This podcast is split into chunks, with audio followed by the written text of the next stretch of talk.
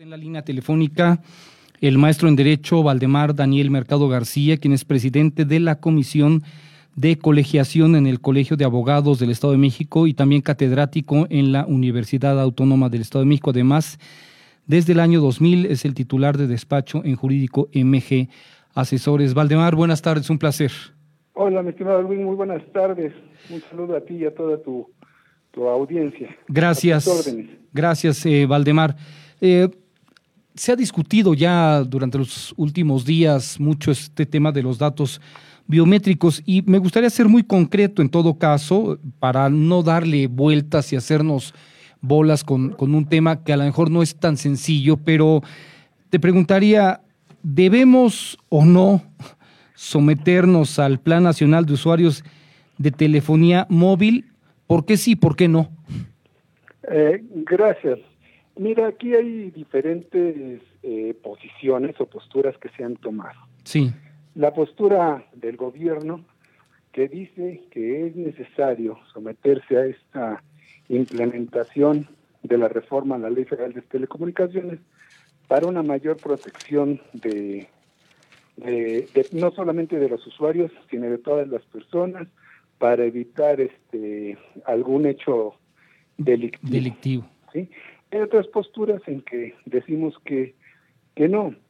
Eh, desafortunadamente considero yo que esta reforma no tiene el alcance o podría alcanzar en alguna cuestión de extorsión. Recordemos que el 90% de las extorsiones vienen de los de los este, penales, de los centros de readaptación social. Sí. Entonces aquí, eh, en este caso, con esta ley, considero también que se están violentando garantías constitucionales y derechos humanos, sí, como es este el derecho a la intimidad, sí, a la vida privada de las personas, porque nos están eh, haciendo este, que demos todos esos datos.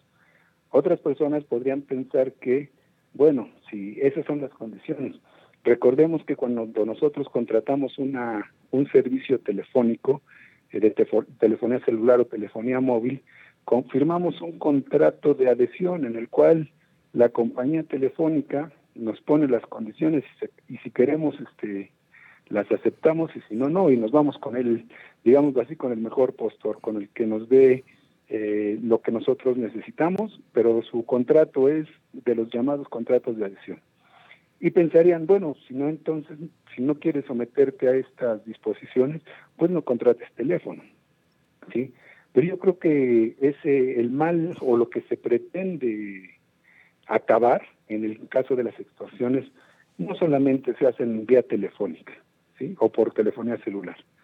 Sí, la, la, la informática, la tecnología está muy avanzada y, por ejemplo, tenemos acabamos con la telefonía celular y tenemos datos biométricos.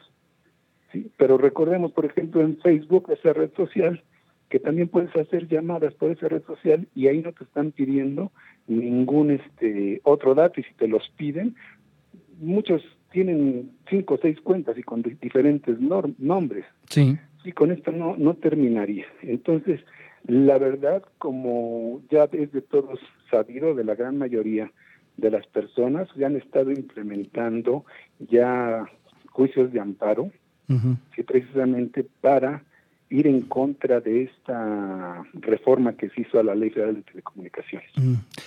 Bueno, pero en un país eh, con la incidencia delictiva como, como se tiene, se vive y el fomento que hay entre la sociedad, también porque es lo que ha venido sucediendo, es decir, eh, llévate una vida más fácil si te vinculas a la delincuencia organizada tienes un trabajito, pero a lo mejor una de esas, las propios policías, eh, eh, eh, Valdemar, hay unos que trabajan de día de policías y en la tarde de delincuentes. Sí, no. Ah, bueno, entonces, y a ver, me dices, el 90% de las extorsiones provienen de los penales, ¿estamos de acuerdo? Ajá. ¿Sí? Entonces, ¿quién es el primer, el primer responsable de que dentro de los penales se den las cosas así? La propia autoridad federal y la estatal. Hablemos del Estado de México. El Estado de México es un antro completo en el, en el sistema eh, penal.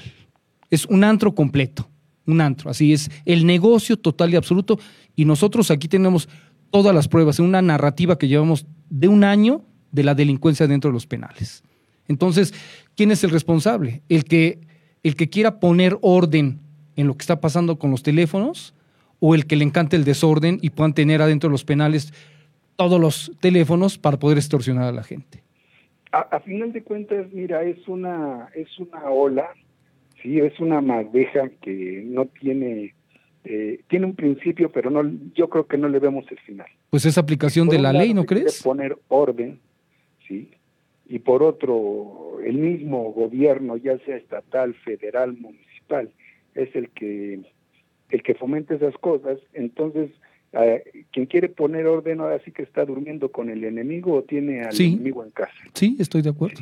Y bien sabemos que en estos casos de la delincuencia organizada, eh, yo no estoy diciendo que todos, pero desafortunadamente tenemos que generalizar, pues es un, hay una sociedad o hay un convenio sí. este, entre delincuencia organizada y el mismo gobierno, ya sea federal, estatal o municipal. Sí, sí. ¿sí?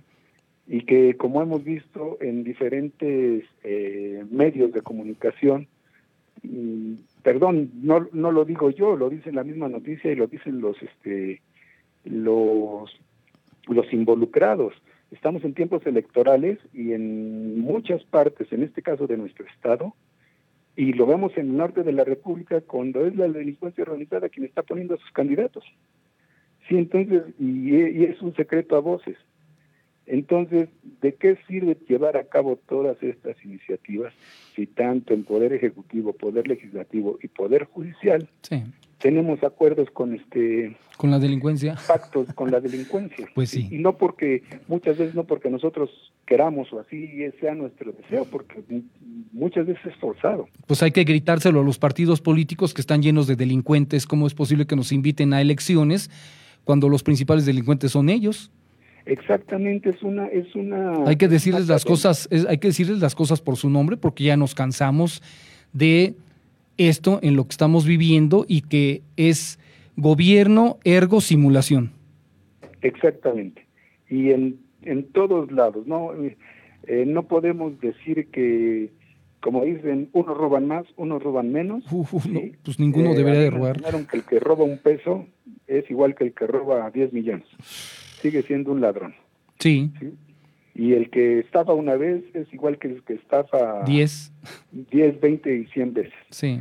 ¿sí? Y debemos de ver eso. Precisamente, eh, no quiero desviar el tema, pero es también lo que debemos de ver con estas elecciones, como dicen, son las más grandes de la historia, efectivamente, pero debemos de ver por quién vamos a, votar. Yo creo que es un tema muy mediático eso de que son las más importantes de la historia. A mí me parece que es un boom solamente por la corriente que hay contra el, actual gobierno, pero que sean las más importantes de la historia, para mí yo no lo creo. Pero a ver, deja, déjame para que no nos desviemos eh, del tema, este, Valdemar.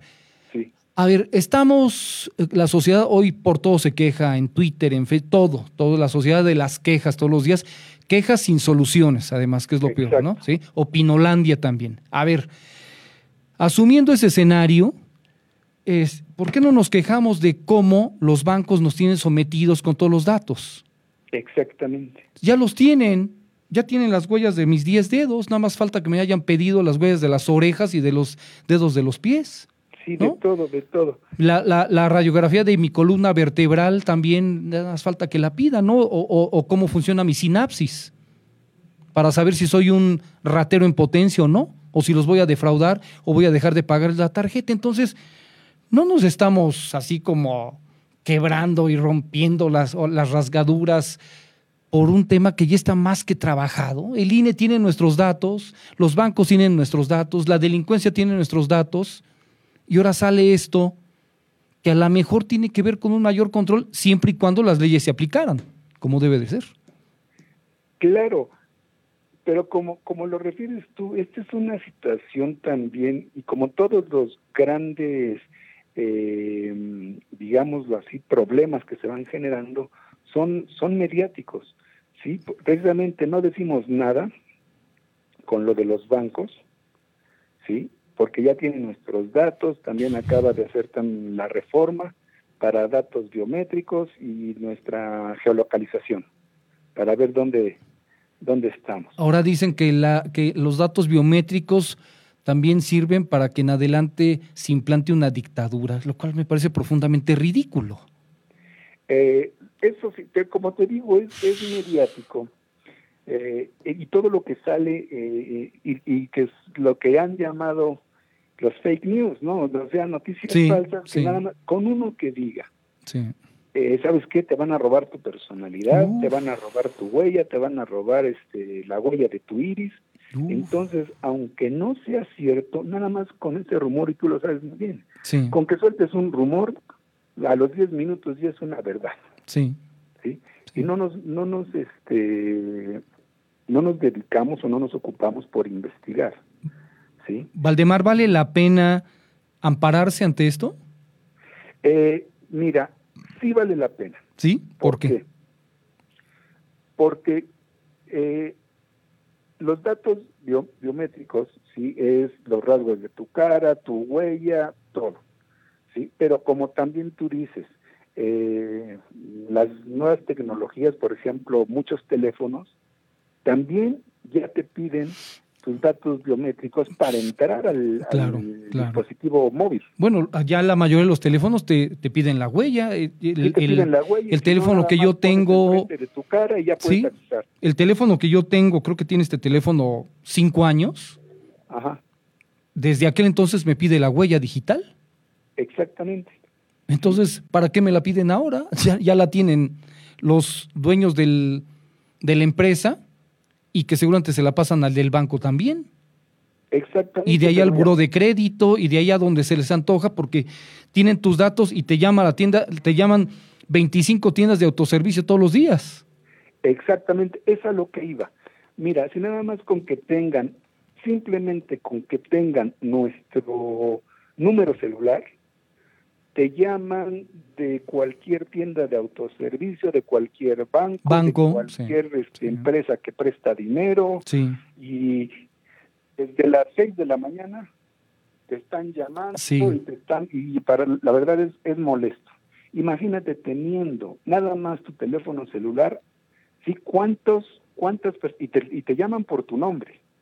Ah, sí, claro. tienen todos esos datos. Imagínate también que yo lo veo como un arma de doble filo. Ok, es para salvaguardar, salvaguardarnos de la delincuencia, pero también, eh, ¿cómo es posible que te llamen por tu nombre y te quieran extorsionar y que te hablan de eh, diferentes grupos delincuenciales y te dicen, ¿sabes qué? Estamos aquí, ya tenemos tu casa y tenemos ubicado, nada más con el número. Imagínate una persona que tenga acceso a estos datos, que sería en el Instituto Federal de Telecomunicaciones, que se le ocurra vender tus datos.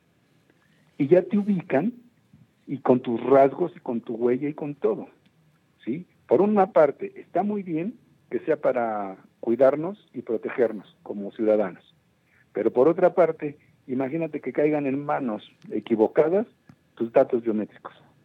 ¿sí? Entonces, por lo que la las personas, yo considero que sí debe de haber un amparo, se debe de regular bien. El, el, robo de identidad que hubo en Facebook y que afectó a, a 500 millones de personas, si no mal recuerdo, 37 millones en nuestro país, por ejemplo, yo estoy incluido, ¿verdad, Omar? ¿Te acuerdas que te lo pedí, Omar, que lo checaras? Estoy incluido, se robaron mis datos y Facebook no me dijo nada. Oye, Luis, ya te robaron, cambia, tu, eh, vete a hacer una cirugía como Ruiz Esparza para que digas que te moriste y te fuiste a otro lugar, ¿no? Exactamente. Más o menos. O, entonces, por ejemplo, o, córtate los dedos o cámbiate la huella. Ajá, ahora, ¿qué vamos a hacer? Con, para firmar un contrato con estas empresas de telecomunicación, eh, tienes que ser mayor de edad.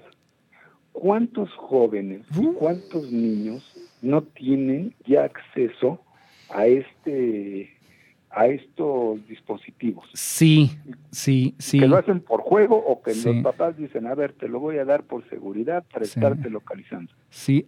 ¿Qué va a pasar con esos este, menores de edad? ¿Sí? Que tienen su propio teléfono. Sus datos. Y, y recordemos también que dentro de la delincuencia organizada y no organizada, hay menores de edad. Entonces, ¿cómo le vamos a hacer con ellos? ¿También les vamos a pedir los datos biométricos o va a sacar el papá o una persona mayor de edad y van a hacer sus datos? ¿Y qué tal que el hijo es delincuente? Exactamente. Y, el papá no, ¿qué tal? Eh? Y lo mete en un broncononón. Ahora, hoy escuchaba un dato, Valdemar, y quizá tú me lo puedas confirmar. En el país hay, están circulando 127 millones de teléfonos. Ajá. Pero 87 millones son solamente de pago al momento. Y los otros son por contrato. Es decir, hay, hay 50 millones o 40 millones por contrato donde está todo identificado. Y hay 87 millones sin que los puedas controlar. Exactamente, mira. Gravísimo. De las partes con las empresas. Eh, tú vas a la empresa a la que tú quieras, el Cel, Movistar, a la que quieras, y ahí puedes comprar tu tarjeta, que a final de cuentas eh, sería el alma de esa compañía y tendría tu teléfono. Sí. Pero no vemos en muchas ciudades que en las esquinas te están vendiendo este chips. Sí, sí. Entonces, ¿cómo le vamos a hacer ahí? No, dificilísimo. Es muy difícil y que tú te vas, tú vas, si quieres extorsionar, si quieres este eh, estar no extorsionando, sino checando a una persona y estarla molestando, te vas a una de esas esquinas, te las dan por 50 pesos y creo que te dan 20 pesos de, tiempo. Además. No te piden mayor dato. Así es. ¿sí? Entonces, ¿cómo le vamos a hacer con esas tarjetas? Ah. Inmediatamente te van a pedir los datos biométricos o ya van a quedar guardados en el celular o si nos vamos a unas tiendas de conveniencia que también nos venden estos celulares de... de ah, sí, sí. De primera generación. Sí. ¿Sí? Sí. A ver cómo le vamos a hacer con esos celulares que no son teléfonos inteligentes y que no tienen ni una cámara. Así es. ¿Y cómo vas a, a, guardar ahí o vas a proporcionar tus datos biométricos? Sí, estoy de acuerdo. Es decir, para los que tenemos guardado algún teléfono de primera generación, pues es lo ideal que te compres tu tiempo y se acabó. Y, ni, ahí cómo te van a obligar? Nadie te va a identificar. Así es. Nadie te, te va a identificar. Sí, porque es lo que este, pues también les deja. A, a final de cuentas son ganancias. Sí, hay un mercado negro tremendo de eso. Tremendo. Pues entonces... aquí lo que se trata de salvaguardar con los, con los amparos es precisamente la, la identidad de las personas. Sí, porque yo sí, la verdad, me siento vulnerado de que no, si yo tuviera la certeza de que mis datos van a estar guardados y únicamente para un fin determinado y mediante la orden judicial los van a sustraer o los van a checar, yo con mucho gusto se los daría, pero como te digo, andan por todos lados vendiendo datos de, de todos los ciudadanos. Pero, ¿como para qué más pueden creer tus datos en este país? ¿Como para qué más? Pues la verdad, no, mira. Eh, siempre ha habido la policía desde la época antes de Echeverría, donde había una policía de investigación que además se comportaba de manera ilegal, irregular, que secuestraba gente, todo lo que ya no sabemos. Oye, Valdemar, en la propia universidad donde tú te titulaste, ¿no encontraron una, una oficina en la, atrás de la Facultad de Ciencias Políticas que se dedicaban a investigar gente? Exactamente, y todos, todo mundo tenemos nuestro, nuestra, este, ¿cómo se llama? nuestra oficina de inteligencia, ya sea como papás, ya sea como tíos, ya sea como novios, como esposos, esposas, tenemos nuestra, nuestra, nuestro rinconcito de inteligencia para hacer nuestras investigaciones, ¿no? Bueno, lo que sí es que los gobiernos están para intentar poner orden. Claro. Entonces, igual es una propuesta que tiene su valor, al que no le guste, que se ampare. Exactamente. Así de sencillo. Por lo menos yo lo veo así, Valdemar. Exactamente, mira, y como, como decimos, eh, habrá unos que digan, pues bueno, me va a tocar así, pues ya ni modo, tengo que establecer mis datos biométricos. Pero también recordemos el problema que tenemos en nuestro país en estas, en estos casos. Por ejemplo, lo vemos con los automóviles, lo vemos, lo vamos a, y lo vemos mucho con los este, teléfonos. Yo vendo mi automóvil, eso lo fui, lo adquirí en la agencia, sale a mi nombre, se lo vendo al vecino, ¿sí? le firmamos un contrato hasta de los que hay en papelería, y nunca hace el cambio de propietario, nunca hace cambio alta y baja de placas, baja y alta de placas, y así se sigue. Sí. Y uno confiado en que él lo va a hacer, el rato el carro es este, no pues es que hay que, ponerle hay que ponerle al contrato de que tiene 30 días para hacer el cambio de propietario y si no es, es responsable de todo lo que hace tu, tu responsiva así es pero si no lo hace Uf. sí en cuando digamos que el, se participe con ese automóvil y un hecho ilícito al primero que van a buscar va a ser al al, al que está la factura, porque el otro no, lo, no lo dio de baja. Al supuesto propietario. también con los teléfonos celulares. Ay, ¿sabes qué? Te vendo mi teléfono. Ah, sí, con permiso. Ni la factura te dan, o lo compré, la factura ya se perdió, y va pasando de dueño en dueño, dueño en dueño, ¿sí? Y el titular no sabe a dónde termina su teléfono. ¿Qué va a pasar en ese caso? ¿Sí? Sí. Es muy buena idea como tú estableces, pero también se debe de de analizar todo, todo lo que se vive en la sociedad. Mira, dentro del derecho sí. establecemos que el derecho se debe adaptar a la sociedad o la sociedad al derecho. Es un, son dos grandes preguntas que nos seguimos haciendo y algunos decimos que el derecho a la sociedad y otros decimos que la sociedad al derecho. Pero a final de cuentas, el derecho está hecho para regular a la sociedad. Por eso la sociedad se debe de adaptar al derecho sin que interfiera la hermenéutica parcial. Exactamente, porque a final de cuentas el derecho es un medio de control social. Sí, claro. Pues, si no tenemos que nos controle, pues, pues vamos a estar muy perdidos. Nada más que... También garantizando estas cosas y viendo específicamente qué es lo que realmente nos puede perjudicar. ¿Sí? Porque también ha sido discutido esta cuestión de derechos humanos ¿sí? Y por ejemplo vemos con un homicida o un violador que dice, si no respetó los derechos humanos de una persona, a él sí, dentro de un proceso hay que respetarle sus derechos humanos. Es otro, es otra eh, pregunta que también da para mucho. Pero en el caso de los datos biométricos, este, como dices, el que el que esté en desacuerdo se puede amparar hay dos, ya concedieron algunas suspensiones. Sí, hay un juez que tiene otro criterio. Sí, sí, sí. Que dice que como hasta el momento no han perjudicado a, la persona que pidió el amparo, sí, porque todavía no entra en, función esto. Sí. hasta que repercuta un daño o, quien, o creas que te repercuta un daño, hasta ese momento te puedes amparar. Hasta el momento nadie te ha pedido tus datos. En el momento en que te los pidan, ahora sí vienes a ampararte, pero hasta el momento no. Bueno, ya te buscaremos entonces, si eres tan amable, para que nos digas cómo se llena un amparo, si te parece bien. con mucho gusto, y aquí estamos a la orden en el colegio para lo que se les ofrezca. Muy bien, Valdemar, un abrazo y gracias por tu tiempo. Igualmente, hasta luego, excelente tarde, saludos a todos. Gracias, buenas tardes. Es el maestro en Derecho Valdemar Daniel Mercado García, presidente de la Comisión de Colegiación en el Colegio de Abogados del Estado de México.